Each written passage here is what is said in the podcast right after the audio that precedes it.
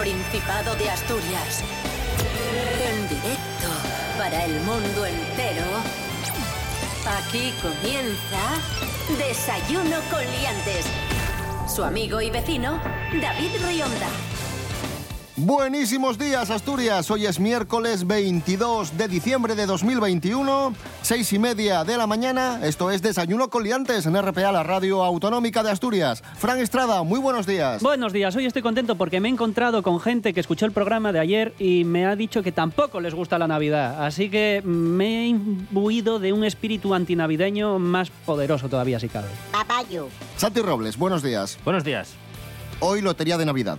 Sí, yo creo que no tengo. No dais una noticia importante. Rubén Morillo, buenos David días. Rionda, buenos días, buenos días a todos y todas. Aquí estamos, otro día más. ¿Qué tiempo tendremos hoy, eh, miércoles 22 de diciembre, día de- del sorteo extraordinario de Navidad? Anuncia la Agencia Estatal de Meteorología que debemos conducir con precaución, sobre todo en estas primeras horas, porque tendremos Amigo conductor. eh, nieblas, nieblas sobre todo en la zona centro del Principado. Tendremos un día cubierto muy parecido al de ayer. Venga, eso es nuevo, nieblas nunca habías dicho. Es una cosa que es como humo. Que no te deja ver, pero, Bueno, sabes pero es lo como que de agua. Gracias es por la como, es como- es- es como humo de agua. Como- Eh, efectivamente. Muy bien, muy bien. Claro. Aquí hay, hay nivel. Como humo de agua, muy bien. Ojo, es, Pues es nada. un- es una buena explicación. Claro. Cubierto, cubierto durante prácticamente todo el día, según anuncia la Agencia Estatal de Meteorología, y temperaturas que van a ser las mínimas más altas que las de ayer, van a subir de 6 a 9 grados las mínimas, las máximas se van a quedar exactamente igual, en 18-19 grados. Mañana, ¿qué tiempo va a hacer? Que voy a hacer una ruta y quiero saber un ¿Cubierto? poco... No sé, lo vas a tener un poco complicado. Ya veremos cómo evoluciona, pero en principio va a llover. Pero hoy, cubierto solo. Desayuno con liantes, ay, lere, lere, lere. Desayuno con liantes, ay, lere, lere, lere. Desayuno con liantes, ay, lere, lere, lere. Desayuno con liantes, ay, lere, lere, lere.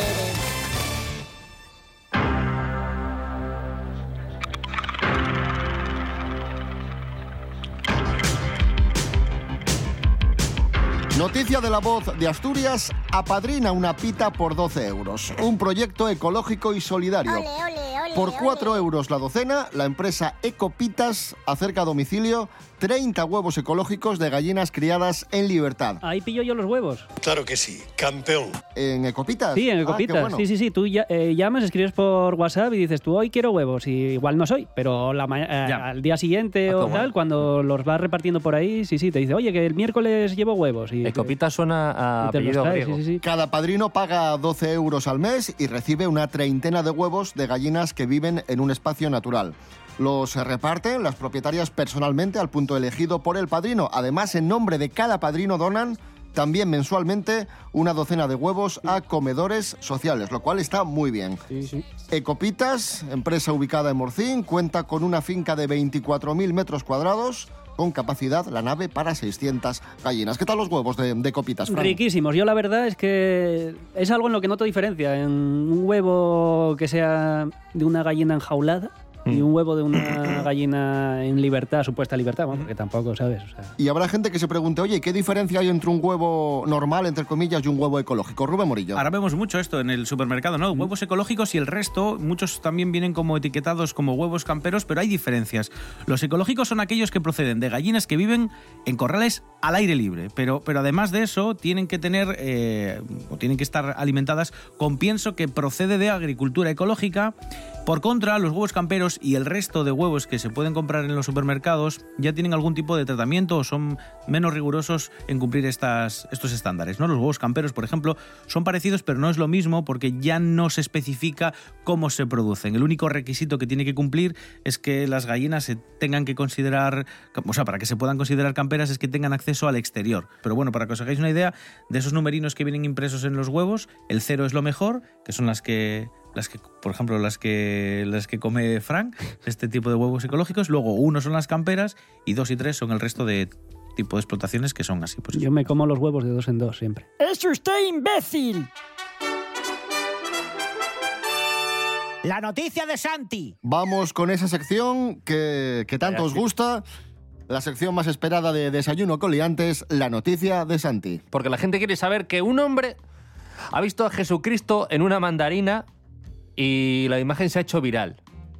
Eh, el señor Gene eh, Guglielmi, un católico de 57 años de Nueva Jersey, Estados Unidos, América, eh, bueno, pues publicó en Twitter un hallazgo. Abrió una mandarina y se encontró con una figura que él decía que era Jesucristo. O sea, como lo del roscón de Reyes. Sí, Encontró una figurita. sí, pero de la no, mandarina. no le tocó pagar luego la... o sea, ya, estaba pagada. No, No, es como fue- un hilillo. Como las caras de Belmez, pero dentro de una fruta. Mm. El, La cosa- el típico hilillo de la mandarina. Sí, por el blanco, dentro. el blanco Sí. que queda así pegado al, gajo. Eso Pues, es. pues según él, se parecía a un Cristo crucificado. Eso es. Entonces, este señor dice que, bueno, que vio esta imagen y tal, pero la tuvo que retocar un poco. Porque, claro, él a lo mejor puede pensar, Dios ha hecho que se me aparezca Jesucristo en una mandarina, pero voy a corregir a Dios, que me parece bastante más sacrílego que cualquier otra cosa. Entonces, fue como que retocó un poco los hilos para que se pareciese más y tal. El señor echó a la mañana allí con eso.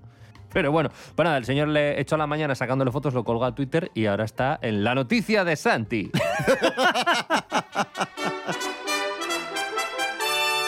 La noticia de Santi. Y Santi nos, nos acaba de informar de, de esta situación tan curiosa. Y además eh, le vamos a pedir a continuación que nos haga una no, propuesta, hombre, una no, propuesta no, musical. No, no, Por no, favor, no, escucha, escucha a Rubén, Santi que- Robles. Vamos a Rubén. ver, la vanguardia... A ver, a ver, espera a ver por dónde va. No, no esperes. Espera, espera a ver por dónde va y luego a ya... La vanguardia artística. No, no. Espera, En, en piénsalo Europa- bien, ¿eh? ¿Qué digo Europa? En el, en el mundo. Es un señor al- con el apodo de, con varios apodos. Sí, tiene, a ver, a ver. tiene varios nombres. Está Miliquito. está ¡Otra vez! Bebo- ¡Otra vez! Pensé que era Juan. una broma, chico. No vais a dar paso a otros artistas ni a otros. ¿Qué, qué, qué pasa? ¿Que esto es el programa de Emilio Aragón? Que es que Emilio Aragón Ojalá necesita, lo fuera y estuviera Emilio aquí con Aragón nosotros. necesita publicitarse. Emilio Aragón necesita que pongáis aquí todos los días mu- canciones suyas. Nunca Emilio hay- Aragón vive de este programa. Emilio Aragón. Bueno, no, no. si nos Eh, lo- Emilio No, Aragón- pero que no es Emilio, es Bebo. Bueno. Bueno, Fran Estrada, para que, no te, para que no te enfades, Vais a, si luego vais a poner Emilio Aragón. que no, elige tú, a ver. Venga. Pero ¿Que elija elige, elige bien. Que elija bien. Sí. Carolina Durante. Perdona. Perdona, Carolina Durante. Pues ahí está. Perdona, Perdona. perdóname, Vale. tampoco. Ahora sí que sí. Venga. No sé qué. Escu- Con- escuchemos. Con Amaya Romero. Es esta. Eh, sí. Vale, vale, pues ponla. visto? Venga. Venga, desde el principio. ¡Qué guapísimo!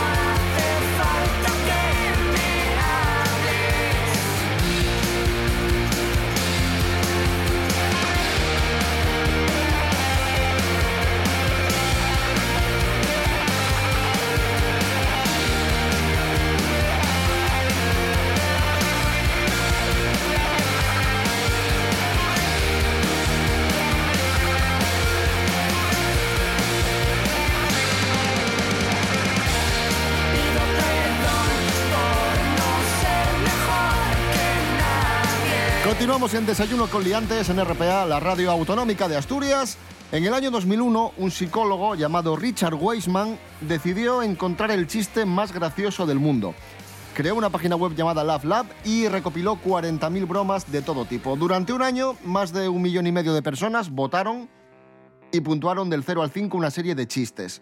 Y el chiste más votado es el que vamos a contar ahora, supuestamente el mejor chiste del mundo. El del perro mis tetas. No. Mm, ahí va. Dos cazadores están en el bosque y uno de ellos se desmaya. Y entonces el otro llama a emergencias y dice, mi amigo, mi amigo está muerto, ¿qué puedo hacer? Y dice el operador, tómelo con calma. Primero asegúrese de que está muerto. Entonces se hace, se hace un silencio y se escucha un disparo. Y dice el cazador, ¿y ahora qué hago? Y ese, es, y ese es el mejor. Sí, Ese es el mejor. Madre mía. sí, sí. sí. No quiero Madre escuchar mía, los otros, ¿eh? Madre o sea, porque puede ser muy deprimente. Pues tenemos, tenemos más chistes ahora. ¿Ah, sí? Vamos con ronda de chistes, amigos. Madre. En la cumbre. In the camber. Le dice uno a otro, oye, ¿cuál es tu plato favorito y por qué? Y dice, pues el hondo, porque cabe más comida. Eh, bien, un diálogo entre dos personas. No, no entre una persona y un caballo, por ejemplo. ¿Ves? Es que esto ya tuvo Pero- más gracia. pero escucha. Esta chorrada ya tuvo más gracia Pero que el que- chiste. Fran, Es que- escucha. no. Bueno, el caso. Si el ¿Tienes, problema es ese que escucho. ¿Tienes wifi? Eh, sí. ¿Y cuál es la clave? Tener dinero y pagarlo.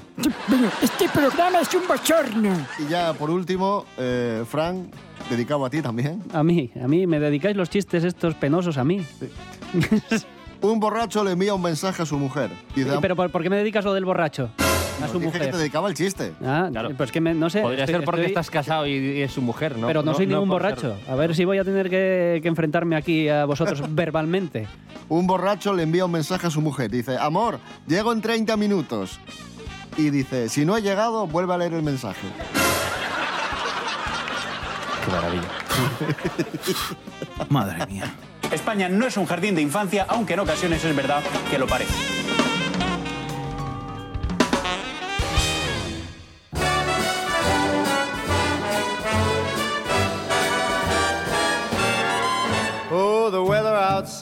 Estamos en Navidad, amigos, amigas, y muchos y muchas, muchos de vosotros y muchas de vosotras habréis puesto el árbol de Navidad. Sí. Y a continuación, Elena Cueto, el Anja, nos cuenta qué significa el árbol de Navidad. Ahí va. Hola, muy buenas. ¿Qué tal? Antes de nada, felices fiestas y ya casi estamos en Navidad, por lo que es obligatorio hablar de un par de cuestiones. La primera, ¿de dónde viene la tradición de poner el árbol de Navidad? Y la segunda, ¿quién es ese famoso Papá Noel, Santa Claus o San Nicolás?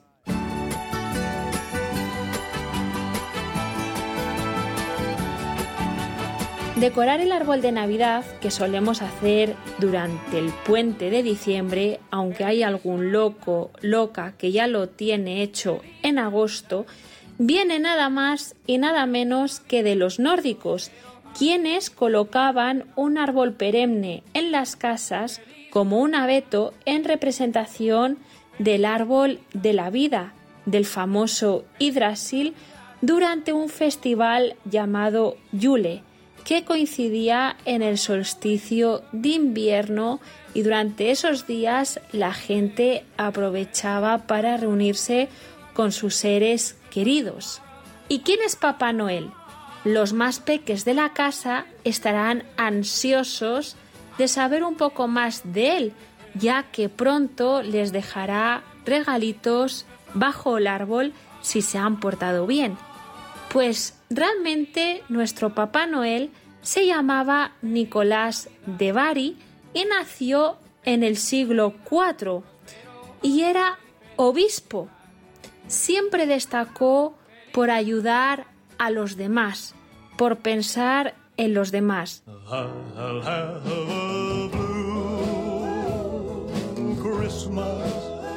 Y el hecho de comenzar a dejar regalos se debió a que un señor no tenía dinero para pagar la dote de sus hijas.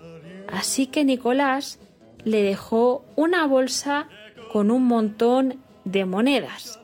Y esa imagen que tenemos de Papá Noel como un señor bonachón, gordito, mayor, pues es un poco posterior.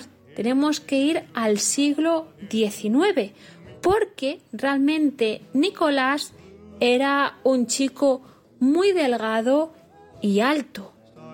Así que peques y no tan peques tenemos que ser como Papá Noel, ser buenas personas y no solamente durante estos días de diciembre. ¡Feliz Navidad!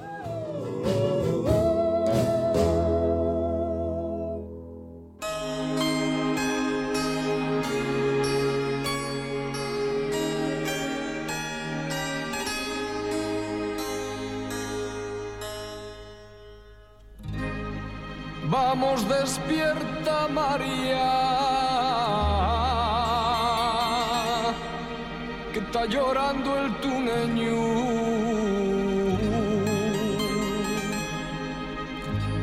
Dai de mamar que tiene fame. Canta y suavín que tiene sueño.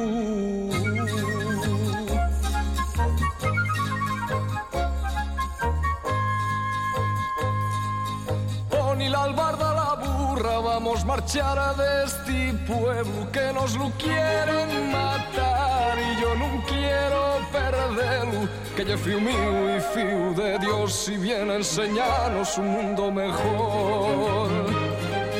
Y en el portalín de piedra estaban María y José, estaba María llorando, estaba nervioso José. Y en el portalín de piedra estaban María y José, estaba María llorando, estaba nervioso José.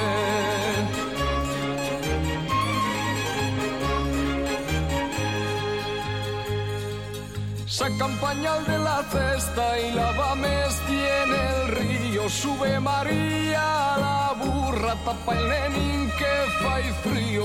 Y vámonos lejos, cuanti más mejor, que Herodes está yoco y no tiene razón.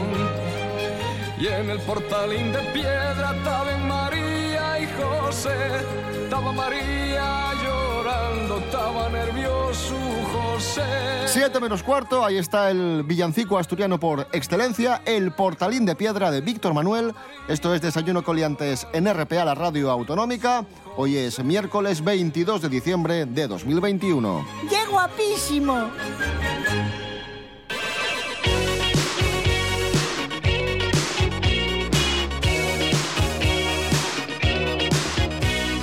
Continuamos en Desayuno Coliantes en RPA. Un ganador del Euromillones pierde el dinero y otro afortunado está cerca de, de hacerlo. Pero vamos con el que perdió. Ese podría ser Santi, que no mira luego los décimos que le regalan. Pero nunca me regalan participaciones de Euromillón. Nos informa Carlos Herrera.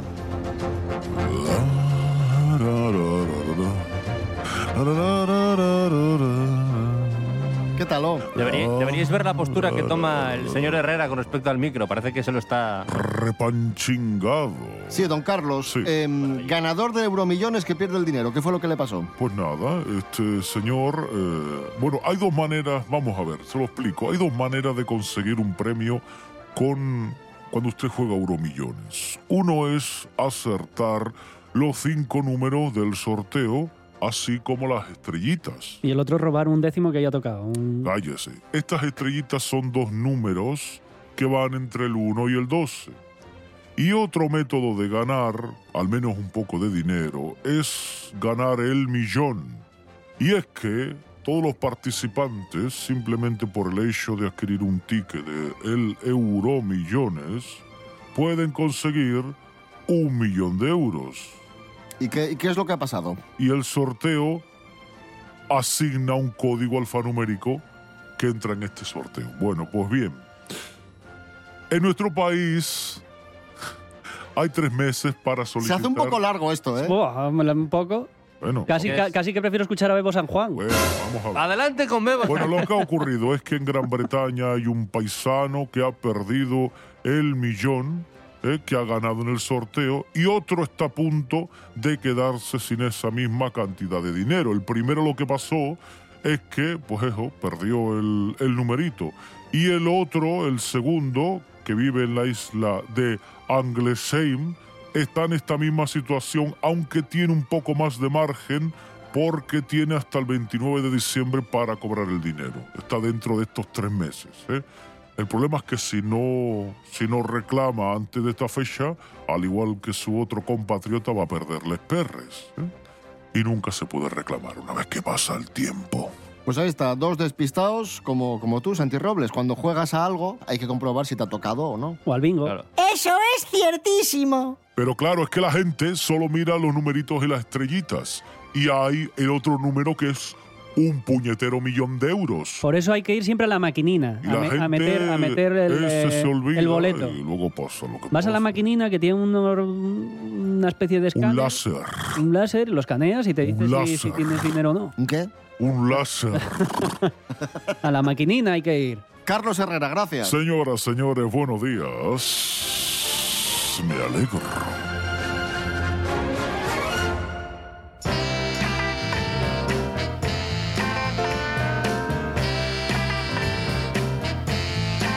Efectivamente, hoy sorteo del gordo de Navidad.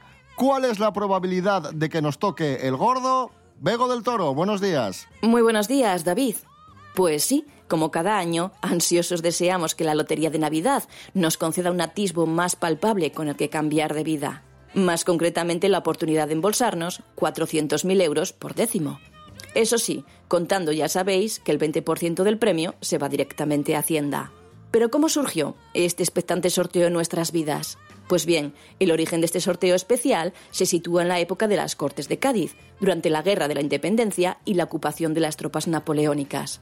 El ministro de la Cámara de Indias tuvo la idea de crear un nuevo sorteo que aportara los ingresos públicos sin llegar a perjudicar a los contribuyentes, que ya bastante tenían. El primer sorteo se realizó el 18 de diciembre de 1811 y fue bautizado como Lotería Moderna, para que no se confundiera con la ya existente Lotería Primitiva del Marqués de Esquilache.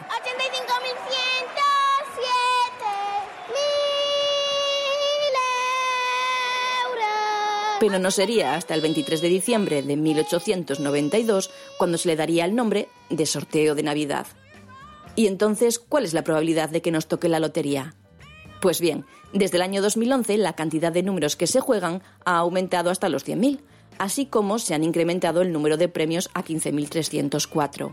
Con estas nuevas cifras, la probabilidad de obtener un número premiado se estipula en un 15,3%. Y aunque estas cifras pueden resultar desmoralizadoras, la probabilidad de llevarse un premio en la Lotería de Navidad sigue siendo mayor que en otros sorteos. Sin ir más lejos, con la Lotería Primitiva tenemos una probabilidad de obtener uno de seis aciertos del 0,000000069. Y en el caso, por ejemplo, del cuponazo de la 11, la probabilidad de acertar es de una entre 15 millones. Pero aún con todo, este tipo de oportunidades hacen que veamos nuestros sueños más cerca y que sigamos creyendo, por supuesto, que podemos tener la vida que deseamos. Un saludo a todos, liantes.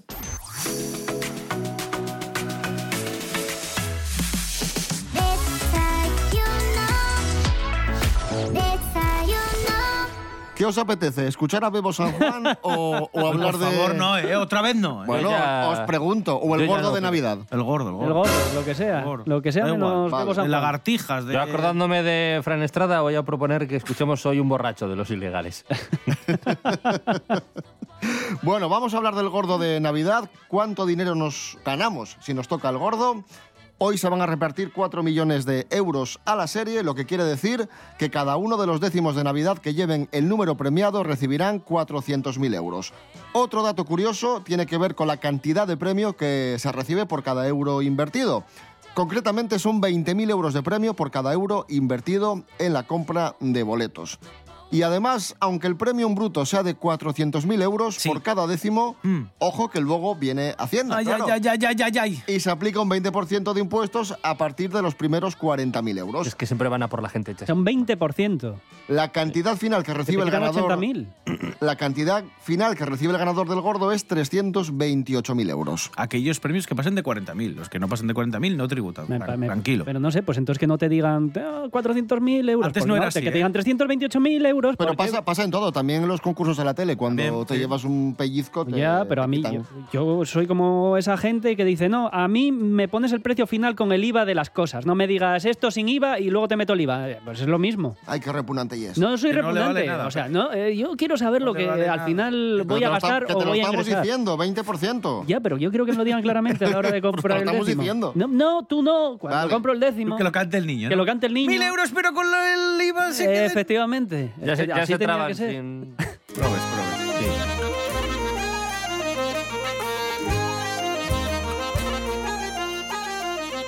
Sorteo del gordo de Navidad. Ahora vamos a saber cuántas veces ha tocado aquí en Sí. Asturias. Y, y ojo, muy importante esto. Amigos, amigas, vais a poder sentir, escuchar el sorteo en directo. Hombre. Tanto en RPA, la radio Claro. autonómica, esta casa, como en TPA, la televisión del Principado de Asturias. Mira, algunos datos de, de la lotería, del gordo de la lotería de, de- de aquí, dentro de nuestra comunidad.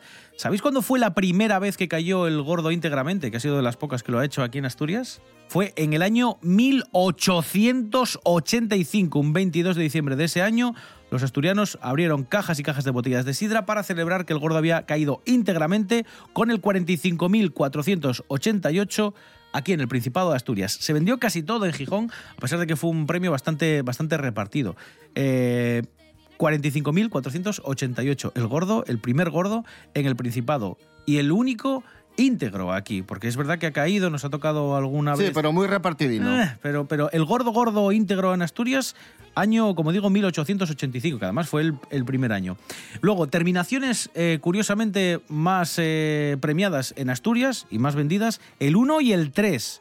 El 1 y el 3, el 17% de los premios vendidos en Asturias tiene esta terminación, el 1 y el 3, según el estudio que realiza la página apuestas.es. Y el análisis también arroja que el 32% de los números que se venden en Asturias durante los últimos 10 años eh, es curioso porque empiezan siempre con cero. Que además son números que casi nadie quiere porque dice que son poco atractivos para, para el público. Bueno, pues.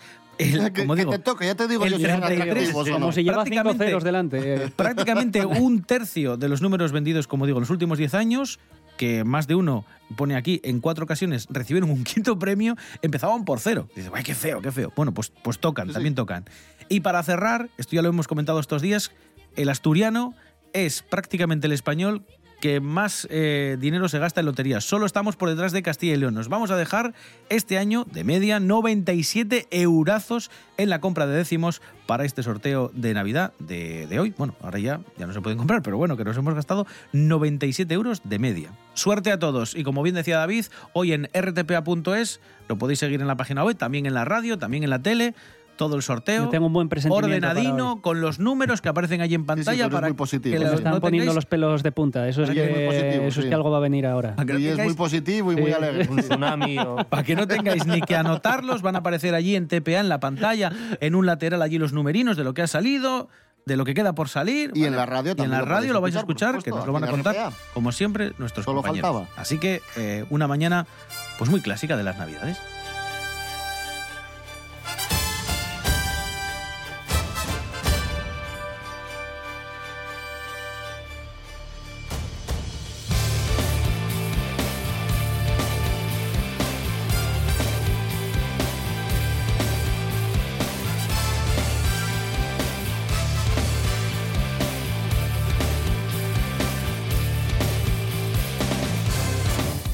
Haya mucha suerte, amigos, amigas. Volvemos eh, mañana, mañana jueves Sí. a las seis y media de la mañana. Rubén es. Morillo. David Rionda. Hasta mañana. Hasta mañana. Santi Robles, gracias. Un placer, como siempre. Frank Estrada, gracias también. Me voy a seguir el sorteo de Navidad, que ya os digo que tengo un buen presentimiento.